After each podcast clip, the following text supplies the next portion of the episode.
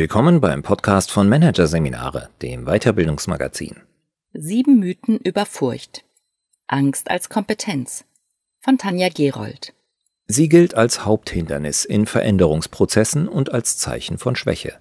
In der Unternehmenswelt hat Angst einen schlechten Ruf. Dabei kann das Gefühl gerade in Organisationen extrem wertvoll werden.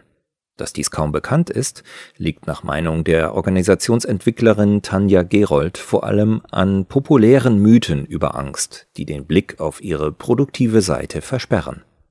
Fearless Organization ist der Titel einer Schulung, die ein Großkonzern seinen Führungskräften weltweit anbietet. Kurz darauf setzt dasselbe Unternehmen wieder verstärkt auf Command and Control, verkündet im Quartalsrhythmus neue Umbrüche und Personalabbaupläne und als Konsequenz verfallen viele Mitarbeitende in Angststarre. Auf gesellschaftlicher Ebene sieht es ähnlich aus. Angesichts der jetzt schon hohen Corona-Zahlen haben viele umso mehr Angst vor einer besonders heftigen Welle im Herbst. Die einen fürchten um ihre Gesundheit und die ihrer Lieben, andere um ihre berufliche Existenz, wieder andere um ihre Grundrechte und die Meinungsfreiheit. Von Angstmache ist die Rede, aber auch davon, dass die Bürger und Bürgerinnen sich nicht genug Sorgen machen. Und dann gibt es ja noch das Damoklesschwert Finanz- und Wirtschaftskrise, die Blase, die nun mehr denn je zu platzen droht. Nicht zuletzt aufgrund des Kriegs in der Ukraine, der uns mit seinen furchtbaren Bildern täglich aufs Neue ebenfalls das Fürchten lehrt. Angst ist präsenter denn je. Und mehr denn je wird sie verteufelt, gemieden, verdrängt. Gerade in Unternehmen und Organisationen, in denen emotionale Intelligenz inzwischen offiziell zum Skillset einer jeden Führungskraft gehört, wird paradoxerweise das Gefühl der Angst aus diesem meist ausgeklammert. Sie wird mit Schwäche gleichgesetzt und gilt als schlechter Ratgeber. Angst ist irrational. Wir brauchen sie heutzutage nicht mehr. Schließlich leben wir ja nicht mehr in der Steppe, wo wir uns ständig auf Bäume flüchten mussten, so der Tenor. Aber irgendwie scheint die Angst auch und immer noch für etwas gut zu sein. Warum sonst würde sie eine solche Faszination auslösen? Warum sonst gibt es so viele Thriller- und Horrorfilme, Geister- und Achterbahnen, Extremsportarten wie Bungee Jumping, Free Climbing oder Cliff Diving? Warum sonst gibt es unzählige Geschichten von der ungeheuren Kraft, die in diesem Gefühl schlummert? Von Menschen, die in brenzligen Situationen von Angst beflügelt zu übermenschlichen Leistungen fähig sind. Dieser scheinbare Widerspruch war mir lange ein Rätsel. Erst als ich vor rund 15 Jahren mit Gefühlsarbeit begonnen habe, fiel mir langsam eine Schuppe nach der anderen von den Augen, und es eröffnete sich mir sukzessive ein neuer Blick auf das Gefühl der Angst. Dieser konterkariert einige verbreitete Vorstellungen über Angst, die meiner Meinung nach in den Bereich der Mythen gehören und für dies in unserer Unternehmenswelt dringend alternativer Narrative bedarf. Erster Mythos Angst bedeutet automatisch Gefahr.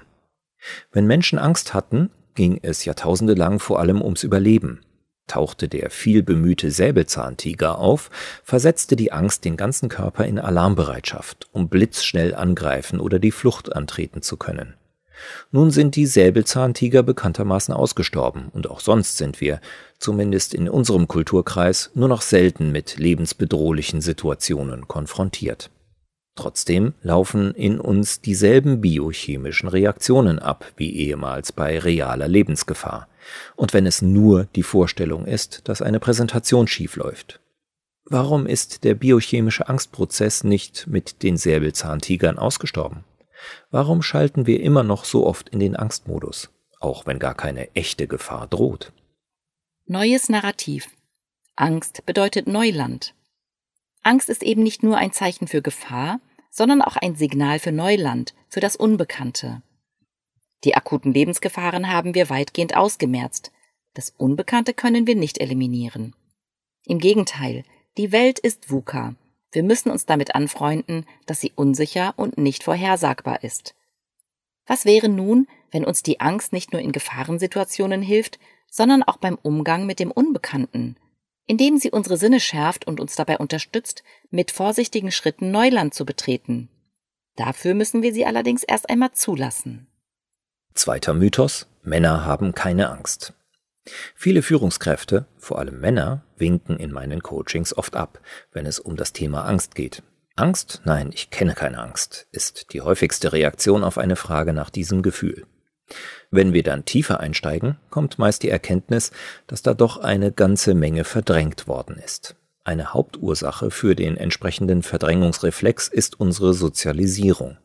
Viele von uns haben von klein auf gelernt, dass es nicht okay ist, Angst zu fühlen. Wer will schon ein Angsthase oder Schisser sein? Auch das wohlgemeinte Du brauchst doch keine Angst haben, das wir so oft von Mama oder Papa gehört haben, hat nicht gerade zu einem positiven Image von Angst beigetragen. Neues Narrativ Taubheitsschwelle blockiert Angstkraft. Deshalb haben die meisten von uns, nicht nur, aber eben doch insbesondere die Männer, ihre Taubheitsschwelle beim Gefühl Angst ziemlich hochgeschraubt, sodass wir unsere eigene Angst oft gar nicht mehr spüren. Viel genutzte Betäubungsmethoden sind zu viel Arbeit, Fernsehen, Alkohol, Rauchen, Drogen, Shopping, Social Media, Stammtisch, Schokolade etc. Das nennt sich dann sich ein dickes Fell zulegen. Das Problem ist, Gefühle verschwinden nicht einfach, nur weil wir sie nicht mehr spüren. Sie schwelen im Unterbewusstsein und verschaffen sich irgendwann, meist in körperlichen und psychischen Symptomen, Ausdruck. So kann sich unterdrückte Angst in einem nervösen Darm zeigen, in Schlaflosigkeit, Rückenbeschwerden, Panikattacken oder Kontrollwahn. Angst zu betäuben ist genauso sinnvoll wie die rot leuchtende Ölwarnlampe im Auto abzukleben. Irgendwann hat man einen Motorschaden. Hinzu kommt, mit besagten Anti-Angst-Strategien betäuben wir zumeist nicht nur unsere Angst, sondern auch generell unser Empfindungserleben und versperren uns damit selbst den Zugriff auf eine unserer wichtigsten Ressourcen, die Kraft unserer Gefühle. Dritter Mythos Angst ist eine Krankheit. Wer den Begriff Angst in eine Suchmaschine eingibt, wird erschlagen von der Fülle an Ratgebern, wie man selbige am besten überwinden kann. Ängste und Panikattacken loswerden, Ängste effektiv besiegen, angstfrei leben, Angst, Danke und Tschüss. Die Liste ist endlos. In den meisten Büchern geht es um die pathologische Angst, also die Angst, die sich nach oft jahrzehntelangem Verdrängen oder traumatischen Erfahrungen in einer krankhaften Form ausdrückt. Diese Ängste sind extreme Formen von Emotionen. Neues Narrativ. Gefühle und Emotionen sind nicht dasselbe. Und damit sind wir bei der wohl wichtigsten Unterscheidung in diesem Kontext, der zwischen Gefühlen und Emotionen. Während Gefühle sich auf eine Situation im Hier und Jetzt beziehen und maximal drei Minuten dauern, sind Emotionen unterdrückte und angestaute Gefühle aus der Vergangenheit, meist aus Kindertagen, die noch in unserem System stecken. Sie gleichen dann einem Computerprogramm, das später durch ähnliche Situationen immer wieder angestoßen wird und automatisch abläuft also zum Beispiel das Erstarren vor einem cholerischen Chef, der an den cholerischen Vater erinnert. Auch wenn diese Emotionen in den wenigsten Fällen pathologisch werden, nehmen sie uns die Möglichkeit, in der aktuellen Situation angemessen zu handeln. Wir reagieren buchstäblich emotional. Das ist der entscheidende Unterschied zwischen Gefühlen und Emotionen. Das Gefühl können wir im Hier und Jetzt nutzen, die Emotion nicht. Die Krux ist, solange wir nicht an unserem alten Emotionsballast gearbeitet haben, sind die meisten unserer Gefühle eigentlich Emotionen. Das erklärt, warum viele Gefühle, besonders die Angst, einen solch schlechten Ruf haben.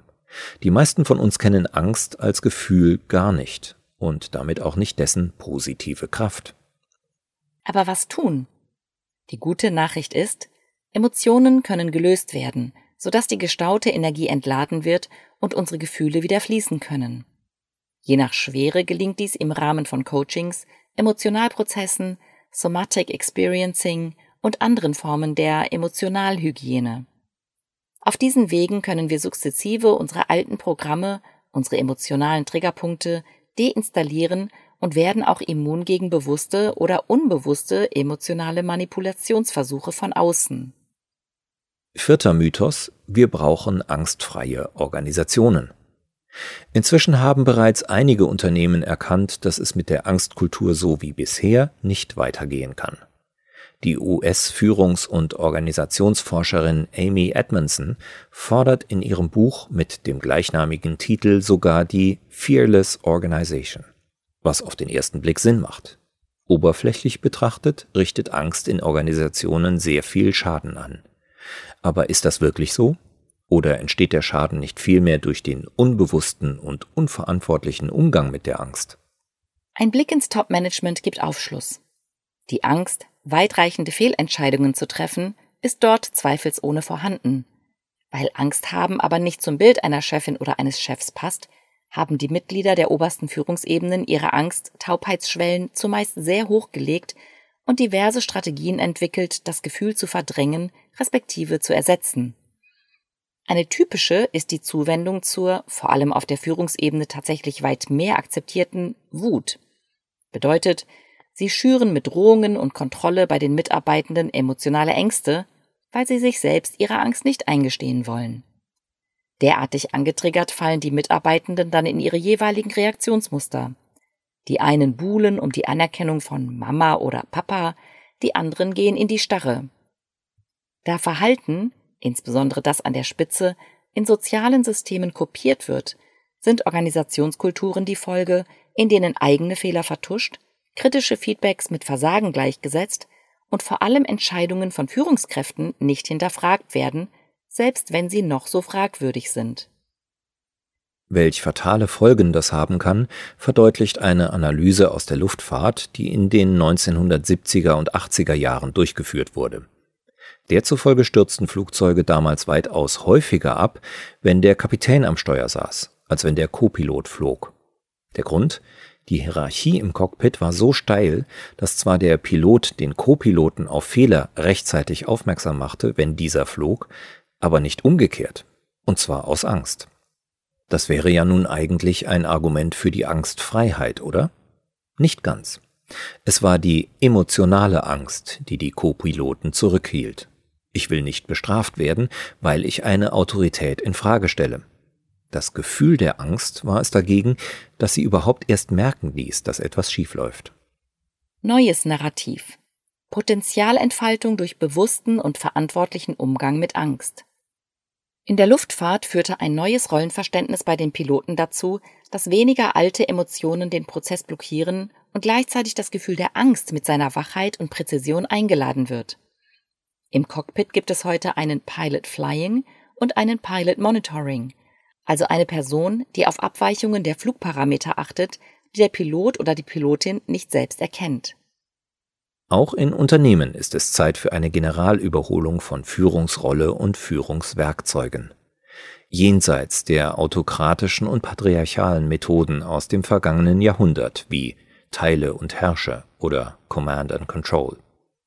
Jenseits der Heldenmentalität, der Anforderung, fachlich der oder die Beste zu sein, alles zu wissen und keine Schwäche zu zeigen.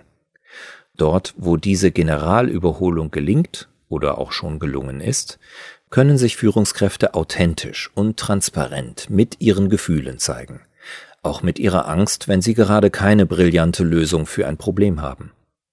Das gibt den Mitarbeitenden die Möglichkeit, ihr volles Potenzial einzubringen, einschließlich der Kraft ihrer Gefühle. Wer jetzt denkt, ja, das ist ja ganz nett, aber bei uns geht das nicht, dem hilft vielleicht folgendes Beispiel.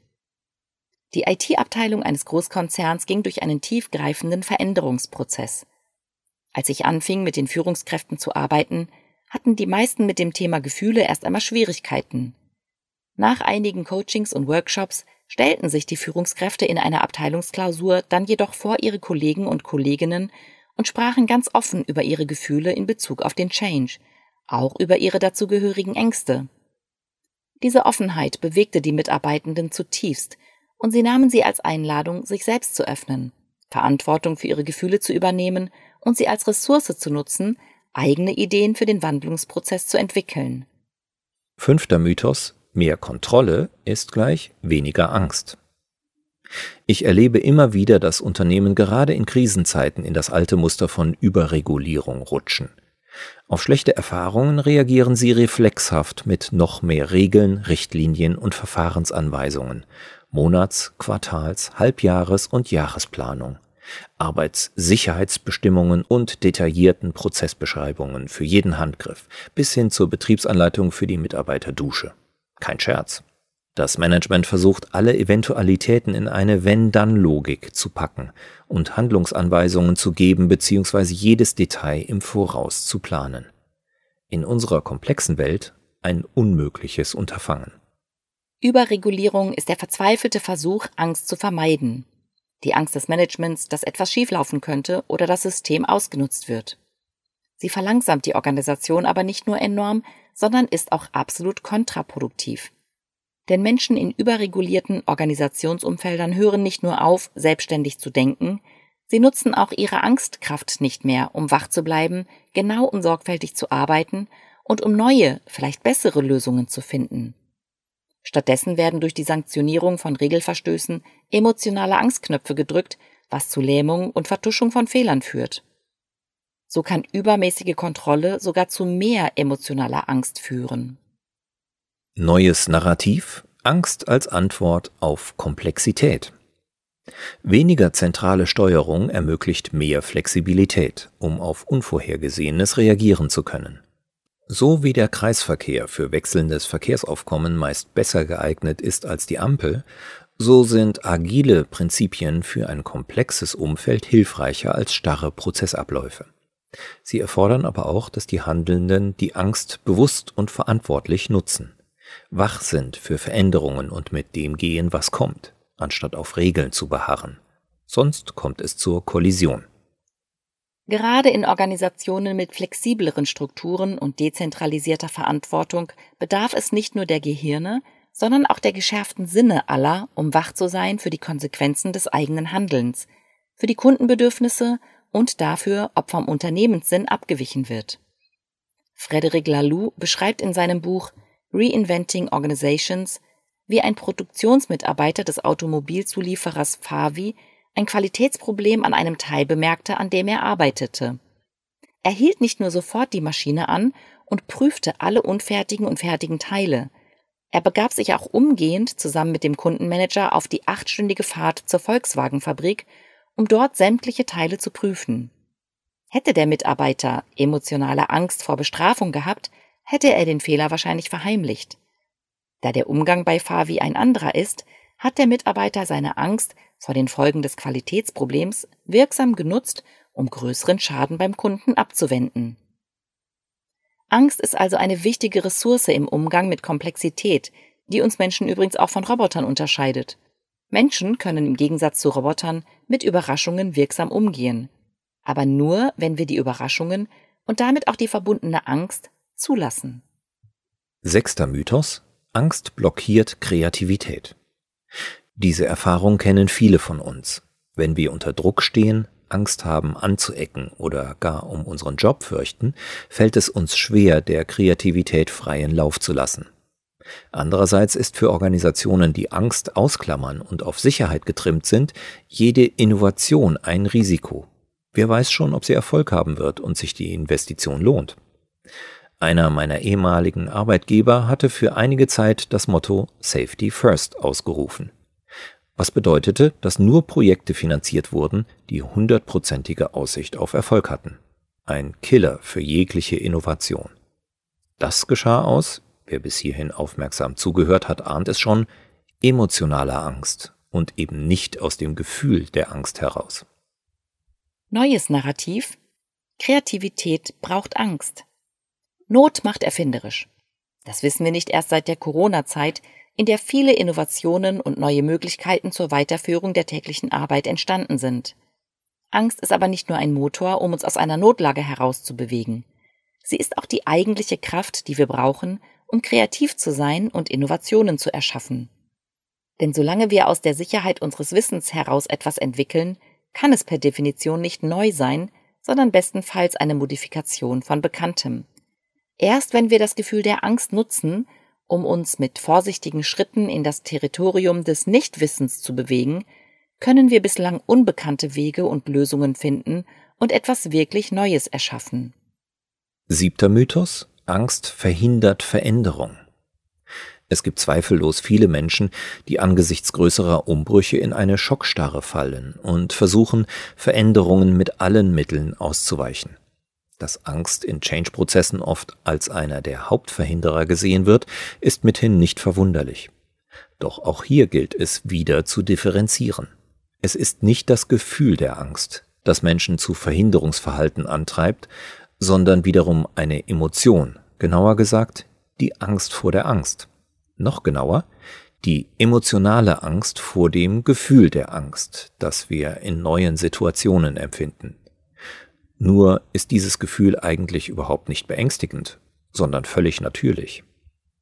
Neues Narrativ. Angst als Transformationskatalysator. Angst steht am Beginn einer jeden Change-Kurve. Die Vorahnung, dass etwas Neues, Unbekanntes kommt. Mein Geschäftspartner sagt immer, wenn ich in Transformationsprozessen keine Angst im Kundensystem wahrnehme, dann wird mir Angst. Denn das wäre ein Hinweis darauf, dass die anstehende Veränderung nicht groß genug ist. Mehr Schönheitskorrektur als wirkliche Transformation. Das Gefühl der Angst ist, wie gesagt, ein Signal dafür, dass der Schritt hinausgeht aus der Komfortzone und wirklich Neuland betreten wird. Und im Wandel so gesehen immer ein gutes Zeichen. Und darüber hinaus ist sie eben auch eine wertvolle Ressource. Denn wir brauchen die Angst in Veränderungsprozessen, um wach zu sein, um unnötige Fehler zu vermeiden und intelligente Risiken einzugehen, um die Schwelle des Nichtwissens zu überschreiten und zu spüren, was an Neuem entstehen will.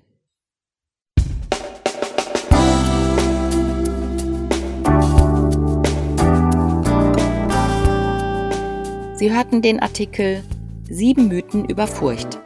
Angst als Kompetenz von Tanja Gerold aus der Ausgabe August 2022 von Managerseminare, produziert von Voiceletter.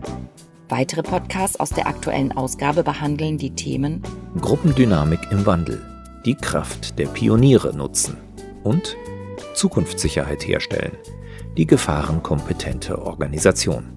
Weitere interessante Inhalte finden Sie auf der Homepage unter managerseminare.de und im Newsblog unter managerseminare.de/blog.